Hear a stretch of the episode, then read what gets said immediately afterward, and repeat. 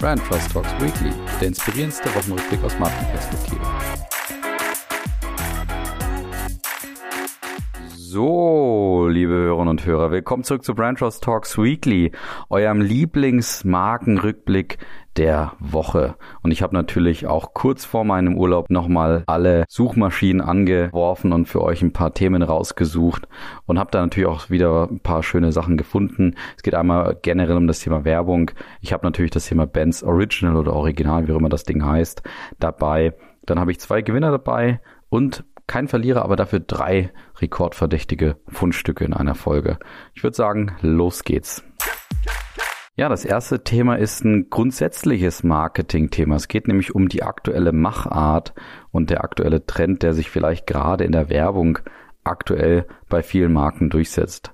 Und zwar ist es ein gegenwärtiger Trend, dass natürlich gerade extrem viele positive Bilder gezeigt werden, eben die irgendwie Lebensfreude ausstrahlen, die uns gute Stimmung vermitteln sollen und die uns vielleicht auch so ein bisschen entführen wollen, weg von den Herausforderungen, die die Corona-Pandemie mit sich brachte und noch nach wie vor mit sich bringt. Und viele Marken gehen jetzt eben genau in diese Richtung, von Zalando über die Telekom bis hin zu Schernau, Edeka, Gustavo Gusto. All diese Marken schlagen in gewisser Weise in die gleiche Kerbe. Und das ist natürlich dann mal vielleicht auch angebracht, jetzt sich selber auch zu fragen, ist das eigentlich gerade gut, dass alles in diese Richtung geht? Genau diese Frage hat der Horizont mal für sich beantwortet und zwar gemeinsam auch mit der Trendforscherin Ines Imdahl von Rheingold Salon. Und dort sind einige interessante Aussagen auch getroffen wurden und zwar, dass natürlich jetzt mal grundsätzlich nicht überraschend ist, dass in der aktuellen Zeit solche positiven Bilder und Botschaften auch etwas stärker gespielt werden. Allerdings sagt Imdahl dazu, dass auf Basis ihrer Erkenntnisse aus der Marktforschung unter anderem und auch aus Befragungen einfach diese Bilder, diese positiven Emotionen viel zu spät kommen. Es sei nämlich so gewesen, dass gerade die Menschen im Winter letzten Jahres oder jetzt im, im Übergang vom letzten in dieses Jahr dort die Menschen insbesondere so Trübsal geblasen hätten und vorm Fernseher gesessen hätten und dort gerade erwartet hätten, doch jetzt mal positive Bilder zu bekommen. Und da wurde es eben mehr oder weniger nicht so stark gespielt, wie es aktuell der Fall ist.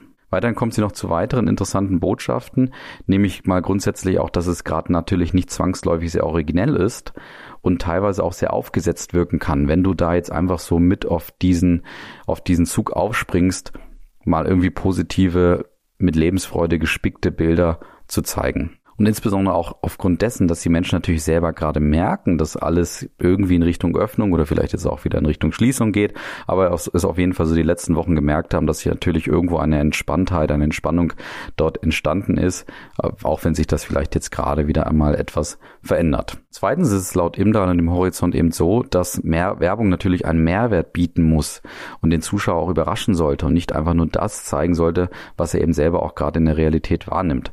Und das sind jetzt gerade so diese positiven Bilder etc. Und der dritte Punkt, der auch sehr spannend ist, ist natürlich, dass man sich immer die Frage stellen sollte, ob es auch zur Marke passt. Und was machst du denn, wenn du schon in Richtung Lebensfreude irgendwie die Bilder jetzt gerade kreieren willst? Machst du da einfach den Standard, dass es alles schön ist und Gemeinschaft und so weiter, oder suchst du dir den Nährboden, der wirklich auch zu deiner Marke passt? Und das haben aus Sicht von Horizont und Imdal eben zum Beispiel Gustavo Gusto und Edeka sehr gut gemacht. Die Edeka hatte ich ja vor ein paar Wochen mal hier mit einem Fundstück dabei, eben mit dem Marc Rebillet Song oder Video, wo er dann auf den Gemüse- und Obstsorten praktisch seine Funky Music gespielt hat. Und genau dort ist es eben so, dass Edeka natürlich auch trotzdem Positivismus ausstrahlt, Lebensfreude ausstrahlt, die Leute vielleicht auch zum Lachen bringt und sie unterhält, aber eben auf Edeka-typische Art und Weise, weil das war man ja eben spätestens seit Friedrich Lichtenstein schon gewohnt.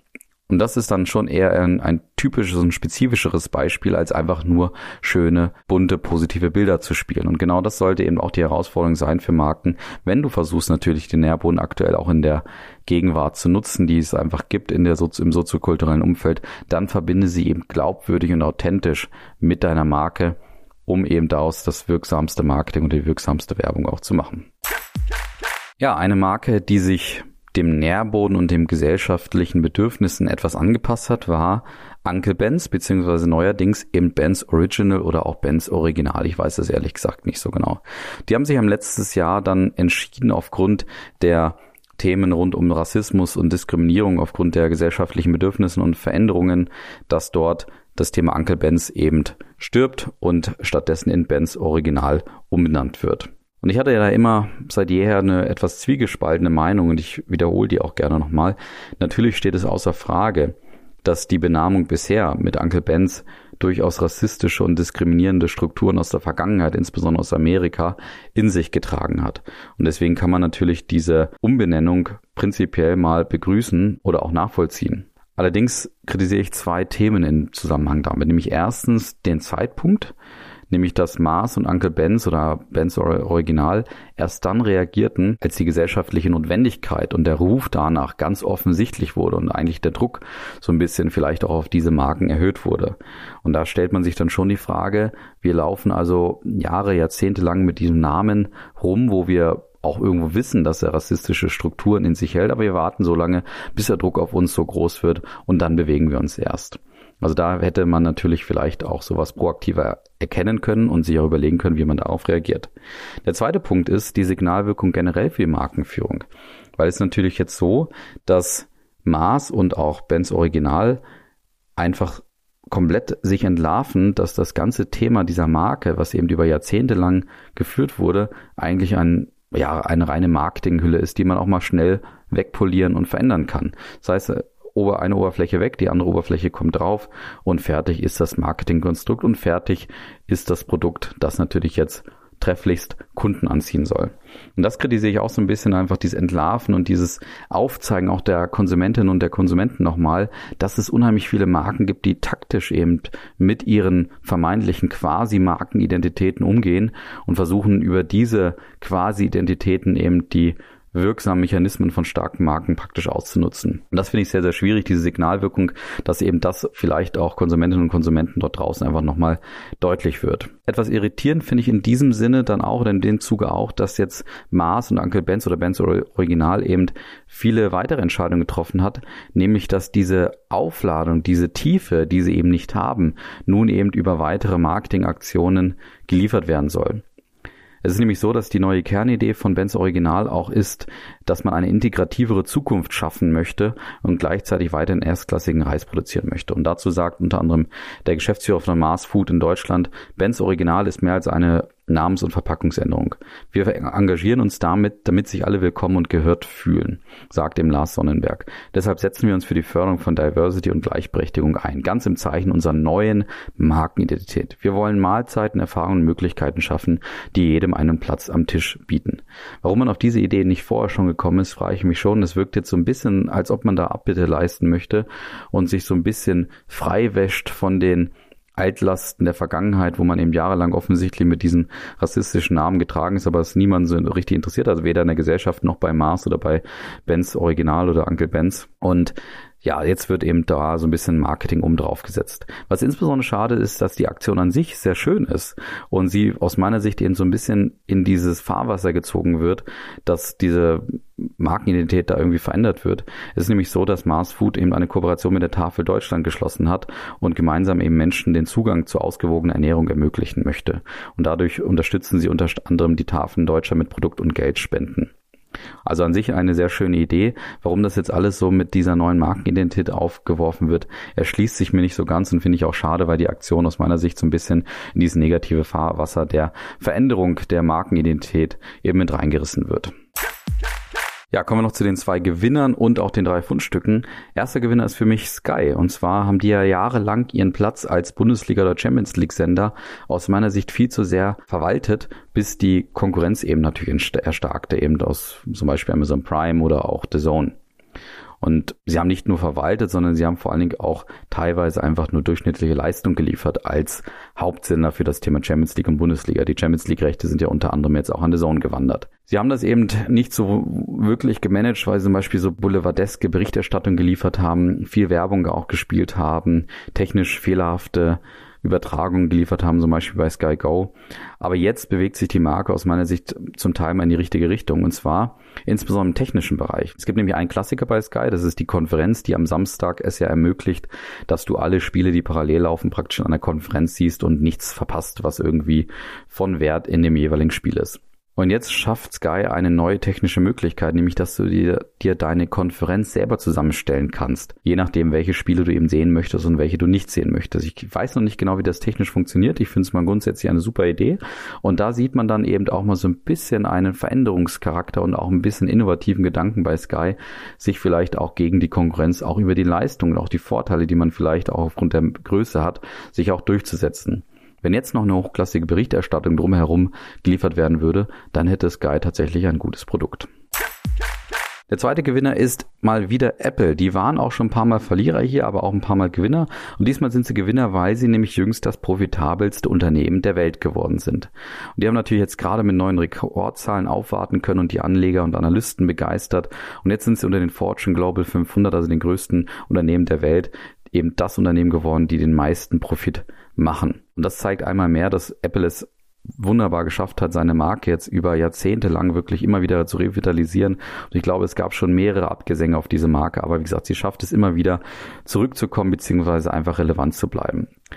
Und dazu kamen noch ein paar andere wunderbare Zahlen aus Sicht von Apple. Also mal grundsätzlich erstmal der Gewinn, der in schwindelerregender Höhe von 274 Milliarden US-Dollar ist.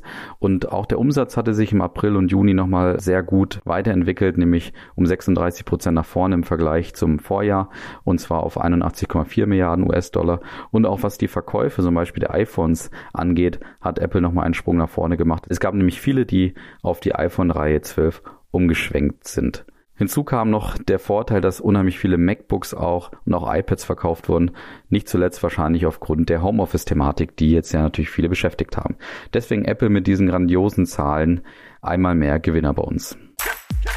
Kommen wir noch zu den drei Fundstücken. Das erste Fundstück kommt von Aldi, auch hier ein gern gesehener Gast, auch bei den Fundstücken. Die haben nämlich jetzt so eine Art Umparken im Kopf-Kampagne mal wieder gestartet im Stile von Opel.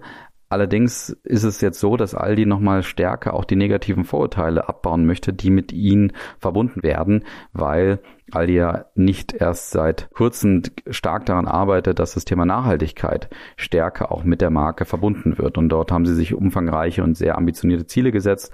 Und jetzt haben sie praktisch Testimonials aus dem Alltag mal dazu genutzt, dass Argumente und Fragen von denen gestellt werden, die sich vielleicht viele immer wieder auch stellen, wenn sie an Aldi und zum Beispiel das Biosortiment denken. Und jetzt war es zum Beispiel so, dass in diesen Werbungen eben diese Testimonials aufgetreten sind und diese rhetorischen Fragen sozusagen gestellt haben, die vielleicht aber viele auch beschäftigen und Aldi dann nach einem Schnitt mit Fakten und Leistungsbeweisen eben aufwarten kann und damit auch beantwortet, dass das, was dort vielleicht gefragt wird, eben zum Beispiel, ob ein großes Biosortiment überhaupt preislich möglich ist bei Aldi, dass das eben ja mit diesem Argument oder mit diesen negativen Vorurteilen aufgeräumt wird. Und das ist so ein bisschen so eine Art Umparken im Kopfgeschichte. Was grundsätzlich noch interessant ist, ist die Machart des Spots, der nämlich sehr schnell geschnitten ist, der durchaus modern gemacht ist. Ich gehe davon aus, dass man gerade auch jüngere Generationen damit vielleicht erreichen möchte und auch aufzeigen möchte. Aldi ist dort gerade auf einem anderen strategischen Weg unterwegs. Das zweite Fundstück kommt von der SPD, die nämlich auf Mallorca mit einem eher ungewöhnlichen Plakat, würde ich sagen, überrascht haben. Und zwar haben sie auf Mallorca offensiv dafür Werbung gemacht, sich doch impfen zu lassen. Und zwar, indem dort drauf steht, Schatzi schenkt mir eine Dosis in Anlehnung an den Klassiker von Mickey Krause, der ja wahrscheinlich auf Mallorca hoch und runter gespielt wird. Und beim anderen Motiv sprechen sie eben davon, dass es ein kleiner Peaks für dich ist, aber ein großer Schritt hin zur Normalität und zeigen eben, dass das Reisen und das Partymachen in einem Optimalfall irgendwann wieder möglich ist, wenn wir uns eben impfen lassen. Eine eher ungewöhnliche Kampagne von der Machart, von der, von dem Humor, auch von der Art und Weise eben letztendlich, wie die SPD das dort gemeinsam mit der Agentur gemacht hat. Trotzdem ist es auf jeden Fall Fundstück wert, weil es natürlich durchaus mit dem Augenzwinkern ist und ja mal grundsätzlich meine Aufmerksamkeit auf sich gezogen hat. Es ist aber doch eine sehr spezifische Kommunikation, die nicht zwangsläufig zu der SPD passt. Das mag man hier vielleicht mal grundsätzlich kritisieren, aber trotzdem auf jeden Fall Fundstück wert hier bei Branches Talks Weekly. Und das dritte Fundstück kommt von Amazon und die haben nämlich auch eine schöne kreative Kampagne jetzt gemacht. Und zwar haben sie sich mal damit auseinandergesetzt, was wäre denn gewesen, wenn so eine Märchenfigur wie Rapunzel oder auch Cleopatra damals schon Amazon Prime gehabt hätten. Und bei Rapunzel zeigt sich das dann so, dass Rapunzel sich wahrscheinlich einfach eine Leiter bestellt hätte, um aus ihrem Turm rauszukommen und nicht auf den Prinzen gewartet hätte. Bei Cleopatra wäre es vielleicht so gewesen, dass sie sich ein paar Geschenke für ihre Untertanen überlegt hätte, um da einfach sympathischer rüberzukommen, weil sie ja unter anderem Problem damit hatte, dass sie nicht unbedingt beliebt war bei ihrem Volk. Und das hat Amazon Prime ganz lustig und humorvoll in Szene gesetzt. Schaut euch das auf jeden Fall mal an, wie es denn gewesen wäre, wenn wir Amazon Prime und auch Amazon Prime Video schon lange und über unsere letzten Jahrhunderte praktisch schon gehabt hätten. Ja, das war's dann für Branchos Talks Weekly. Ich gehe nicht wirklich in eine Sommerpause, weil ich habe euch ein paar schöne weitere Folgen schon mal aufgenommen und die kommen nämlich die nächsten drei Wochen, nämlich einmal ein Thema oder ein Spezialthema mit dem Thema Customer Journey, wo ich nochmal einen Rückblick mache auf die besten Customer Journey Ausschnitte und das mit einer Expertin gemeinsam diskutiere. Genau das gleiche gilt auch für Markenstil und Logoveränderungen. Auch das bespreche ich mit einer Expertin. Und dann habe ich nochmal so eine Art Rückblick vorbereitet, wo ich mal so meine Lieblingsthemen des letzten Jahres nochmal rausgesucht habe und mal geguckt habe, was hat sich denn da eigentlich verändert? Vielleicht auch auf Basis meiner Kritik. Also hört auf jeden Fall weiter rein. Denkt ans Abonnieren überall, wo ihr vielleicht auch Podcasts hören könnt. Lasst gerne eine Bewertung da. Ansonsten wünsche ich euch jetzt natürlich auch mit Rancho Stocks Weekly in den nächsten Wochen noch eine wunderbare Sommerzeit und freue mich, wenn ich dann wieder tagesaktuell oder wochenaktuell im September wieder für euch da bin. Bleibt also dran. Viel Spaß. Macht's gut. Gute Zeit euch. Ciao.